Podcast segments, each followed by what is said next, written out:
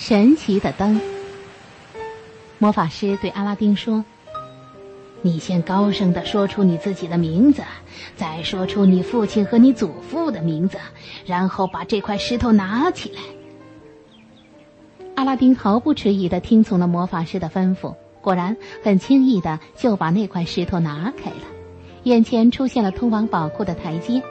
魔法师又对他说：“你要记住我对你说过的每一句话，否则你必死无疑。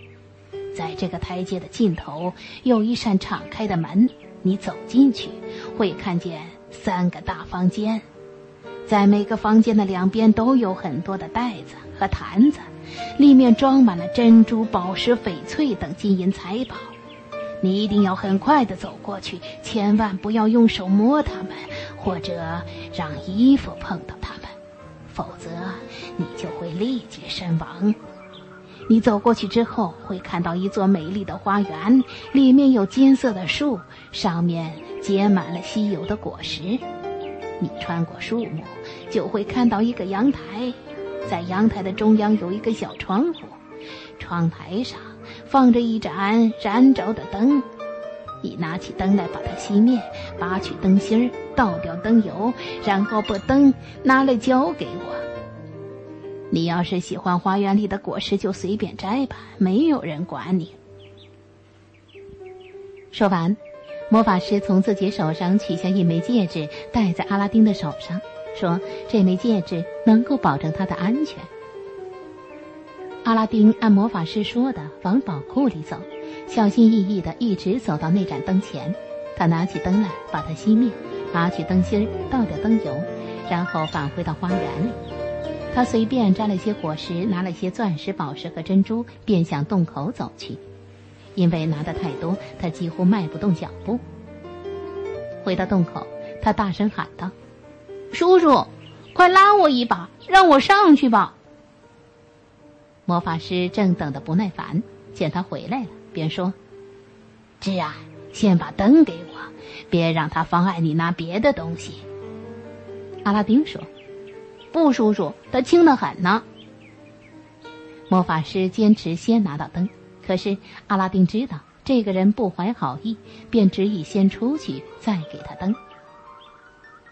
魔法师对阿拉丁的做法非常的气愤，决心报复他。于是他点燃一堆火，往里面放了些香料，念起咒语来。石头连同宝库顷刻之间封闭起来。随后，魔法师扬长而去。当大地动荡的时候，阿拉丁很后悔自己的固执，他高声喊道：“叔叔，给你灯，让我出去！”周围一片沉寂，没有人回答他。阿拉丁想返回到花园中，却发现所有的路口都被堵死了。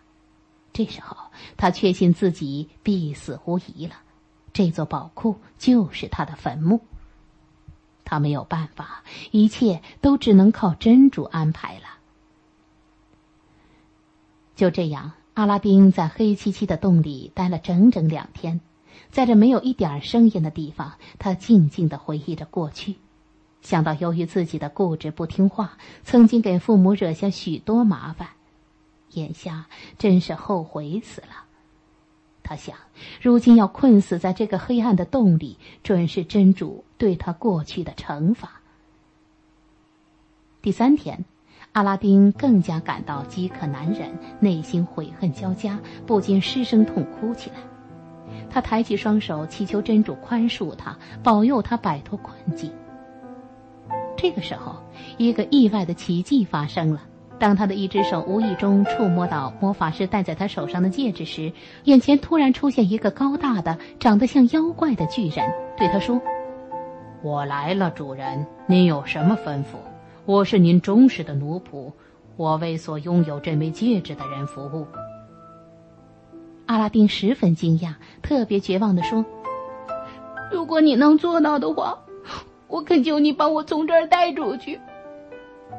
不料，戒指的仆人真的很快的把他带出了地面。阿拉丁急忙向家中走去，因为几天不吃不喝，害怕的睡不着觉。他早已经疲惫不堪，费了好大的劲儿才返回到家里。这几天，阿拉丁的母亲十分的担心，昼夜为他担惊受怕，茶饭不思，夜不成眠。一见到阿拉丁回来，高兴的不得了。阿拉丁一脚踏进家门，顿时全身瘫软无力，眼前一黑，扑通一声，一头栽倒在母亲怀里。母亲一时之间也慌了手脚，又是用手拍他的脸，又是往他头上浇凉水，费了九牛二虎之力，好不容易才把他弄醒。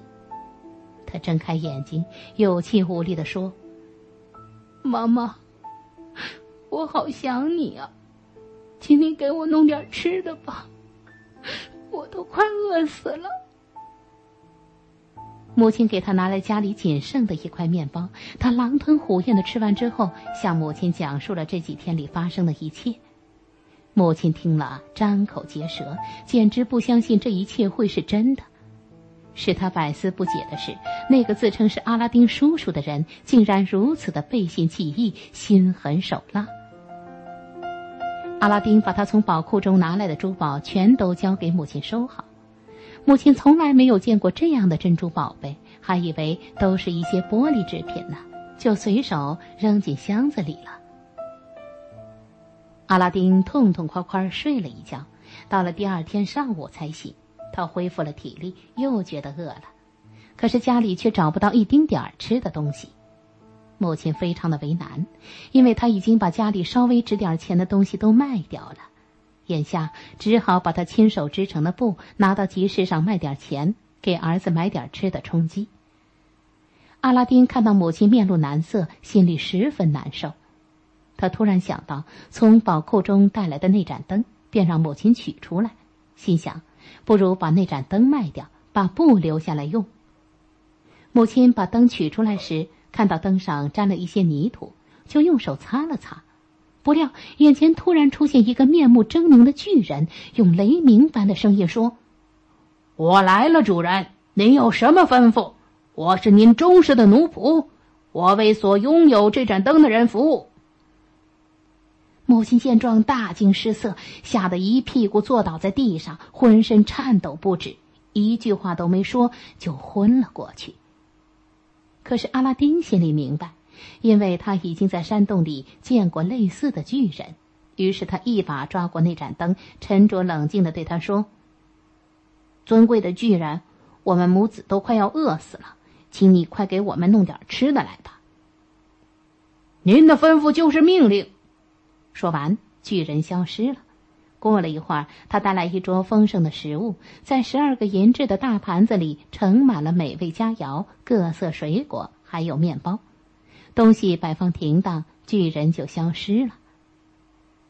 阿拉丁好不容易把母亲从昏迷中弄醒，他看着面前这么丰盛的食品，简直不敢相信这是真的。你你是怎么弄来的？他惊奇的问道。阿拉丁向他讲述了一切，他听了更觉得不可思议。他早已经饿极了，管不了那么多，便和儿子狼吞虎咽的吃起来。吃完饭，他把剩下的饭菜放好，留着以后吃。母亲对发生的一切心有余悸，尤其不敢正眼看那盏灯，生怕一碰它，那面目可憎的巨人又会出现在眼前。他让阿拉丁把它卖掉。或者藏到看不见的地方。现在阿拉丁知道心疼母亲了，他耐心的规劝母亲不要担心，他不会用手去碰那盏灯呼唤那巨人，也不会吓着母亲。从此，他每天卖掉一只银盘换一个金币，买当天的面包吃。这样过了些日子，他把巨人带来的银盘全都卖光了。可这以后的日子又该怎么过呢？这一天，他趁母亲不在家，又取出那盏灯，用手擦了擦。一瞬间，那巨人又出现在他面前。他让巨人再为他们准备一桌食物。不一会儿，一桌与上次相同的美味佳肴就摆在他的面前了。随着时间的推移，阿拉丁也长了见识。他对与坏孩子为伍渐渐的感到厌恶。他已经意识到应该对母亲和自己负责任了。于是他结交了一些善良而高尚的人，从他们身上学到了不少好的品德、好的经验。原先他把银盘卖给同一个商人，每只银盘只卖一个金币。现在，他卖给另一个商人，每只卖到三十个金币，这样他就赚了一笔钱。从此，他和母亲过上了快乐的日子，命运向他们展露出笑容，生活越过越富裕。从此，他就和母亲过上了快乐的日子，命运向他们展露出笑容，生活也越过越富裕。几年后，阿拉丁成了国内众所周知的富翁和名人。